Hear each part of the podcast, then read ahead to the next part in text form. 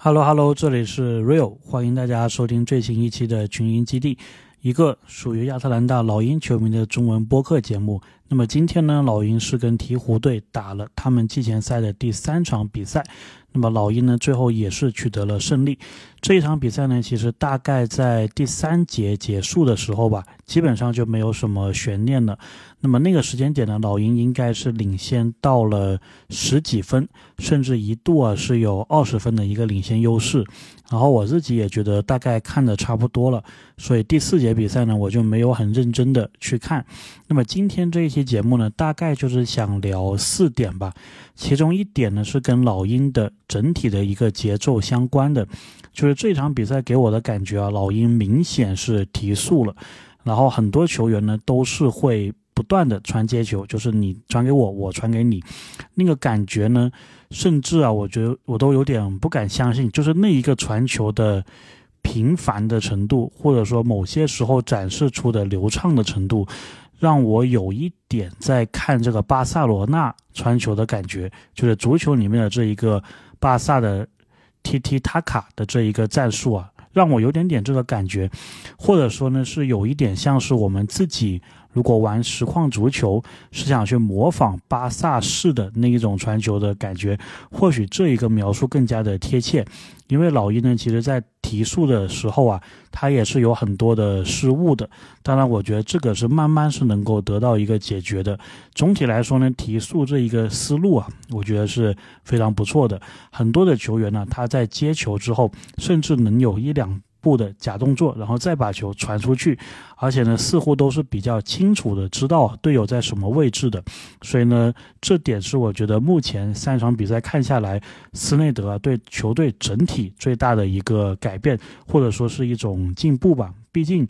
你打得快，然后进攻似乎也还是挺流畅的，然后在防守方面呢，感觉落位啊是比之前是要快的，就是在对手打转换由守到攻的情况下，我感觉老鹰的球员呢失位的状况没有上个赛季或者说之前赛季那么的严重，但是当然这个是季前赛嘛，所以我们也是暂且这样子谈一谈。等到最后，老鹰这边人员齐整，然后对面也齐整，真刀真枪开干的时候呢，我觉得应该能够反映出更多的一个内容啊。那么说到人员齐整，这一场比赛呢，亨特是没有打的，卡佩拉也是没有打的，萨迪克贝也是没有打的，所以多多少少是有点遗憾，因为我确实很想看一下完整体的老鹰是一个什么样的情况。那么今天第二点想讲的呢，就是 AJ 格里芬。我在第一点的时候有谈到嘛，就是老鹰整体加速，然后球员在接到球之后呢，都会有一两步的假动作。但是呢，我觉得这一点好像对于 AJ 格里芬来说并不是特别的适用，或者说他目前呢在这一个体系下还没有找到很好的一个投篮的准心或者说节奏吧。他这场比赛反映出的问题呢，我觉得跟前两场是一样的，就是他是有定点投三分的空位出手的一个机会，但是总感觉呢，他好像跟球队其他球员相比啊是慢了一些的，那么他的投篮呢也是没有投进，如果是需要他晃一两步然后再传球或者再投射的话呢，感觉也不太像他的一个节奏。所以呢，我觉得 AJ 格里芬这一点呢，还是需要时间。当然，我是觉得他是有办法克服的。他现在的这个状况呢，其实就是大部分新秀会遇到的一个问题。那么，我觉得，而且我有信心啊，他是能迈过这一个坎的。那么第三个点呢，我想讲的就是奥孔古这一场比赛呢，其实一开始的时候呢，是让人看的。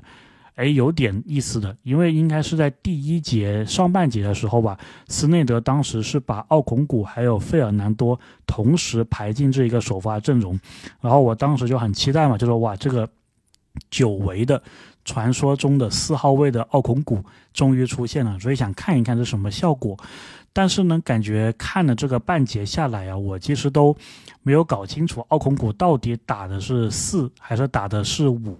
就是感觉打着打着有点像这个他和费尔南多同时又打四，同时又打五的这么一个感觉。直到最后，我看到奥孔古啊有站在这一个底角投三分，我才知道哦，或许奥孔古他的这个定位是四号位啊，所以呢，至少他跟费尔南多的这一个四五号位的搭档。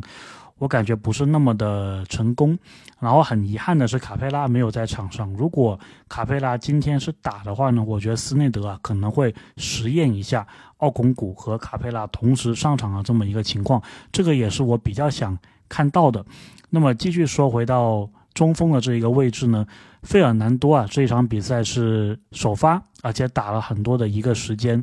我对他呢怎么说呢？我是这么感觉的，就是如果。大家是从火箭时期开始看费尔南多打球的话呢，很多人会觉得说他是一个非常有潜力、非常优秀的，可以打进轮换的这么一个球员。作为老鹰球迷呢，我们也是一样感觉的，就是我们对费尔南多最早的一个认识，就是当时老鹰摆烂的头三年，对吧？一直到应该是一八一九赛季开始到二零二一赛季这三个赛季，费尔南多啊，不对，应该是一九。二零赛季还有二零二一赛季这两个赛季，费尔南多是跟着老鹰的头两年。当时呢，他是能进轮换的。我甚至一度啊是非常喜欢费尔南多这一个球员的。我觉得他其实可以打这个首发的中锋，他是有这个能力的。但是呢，不知道为什么，就是我感觉他是到了火箭之后，包括之前去凯尔特人之后，我感觉呢，他好像。再回来老鹰的时候，好像是有一点的退步的。火箭时期他打球怎么样，我是没有太关注啊。我感觉应该就是跟老鹰时期差不多，然后可能是有一定的进步。但他回到老鹰之后呢，开始重新打这一种有竞争力的篮球的时候啊，我觉得他还是体现出了很多不足。就是首先，他如果是做第三中锋，那肯定是可以的，这个是没有问题的。但是呢，我觉得他其实还达不到老鹰对于第二中锋的一个要求。就假设，比如说我们真的是要决定卖卡佩拉，那你肯定是希望拿回一个，或者说队伍里面有一个类似于卡佩拉这样子的球员。或许他是一个比较弱化版的，或许他可能只能抢篮板，或者说只能吃饼，或者说只有体型。但是呢，你多多少少是对他有一定的预期的，对吧？比如说你是百分之七十的卡佩拉，或者说百分之八十的卡佩拉，然后你把奥孔古推进一个首发阵容嘛。但是费尔南多呢，我觉得至少这几场看下来啊，感觉好像没有达到百分之六十七十左右的卡佩拉的一个水平。然后我自己是觉得这个是因为他。过去的很多个赛季啊，包括他之前在老鹰头两年，对吧？然后去了火箭，包括凯尔特人，他其实都没有打很有意义、很有竞争力的一个篮球。大部分出场的时间呢，都是这个垃圾垃圾时间的时候出场的，对吧？或者就是这种季前赛，或者说夏季联赛怎么样的。所以呢，我是感觉他真的是缺乏一定的这个高强度的一个锻炼了，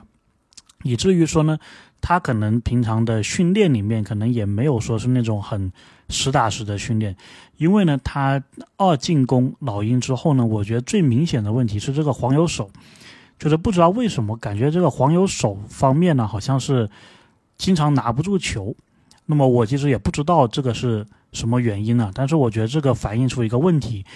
就是呢，他目前还是只能在第三中锋这一个。位置上，或许他去其他的球队，比如说是竞争力没有那么强的球队，他可以打到一个轮换。但是我觉得现今的这一个老鹰呢，第三中锋还是他比较合适的一个位置。那么也就意味着呢，如果老鹰他接下来是要交易卡佩拉，或者极端一点了交易奥孔古的话呢，我觉得在中锋的替补的这一个人选当中啊，还是要稍微的加强一些。而且呢，费尔南多他跟老鹰之前的第三中锋的配置都不太一样，因为之前老鹰的一个思路就是喜欢在第三中锋这一个位置上放一个有投射的人选，无论是之前的卡明斯基还是吉扬，他们都是这样的一个角色。那么费尔南多呢，感觉他最近也不怎么投三分球了，所以呢，我是觉得就是说老鹰啊，在第三中锋的这一个位置上。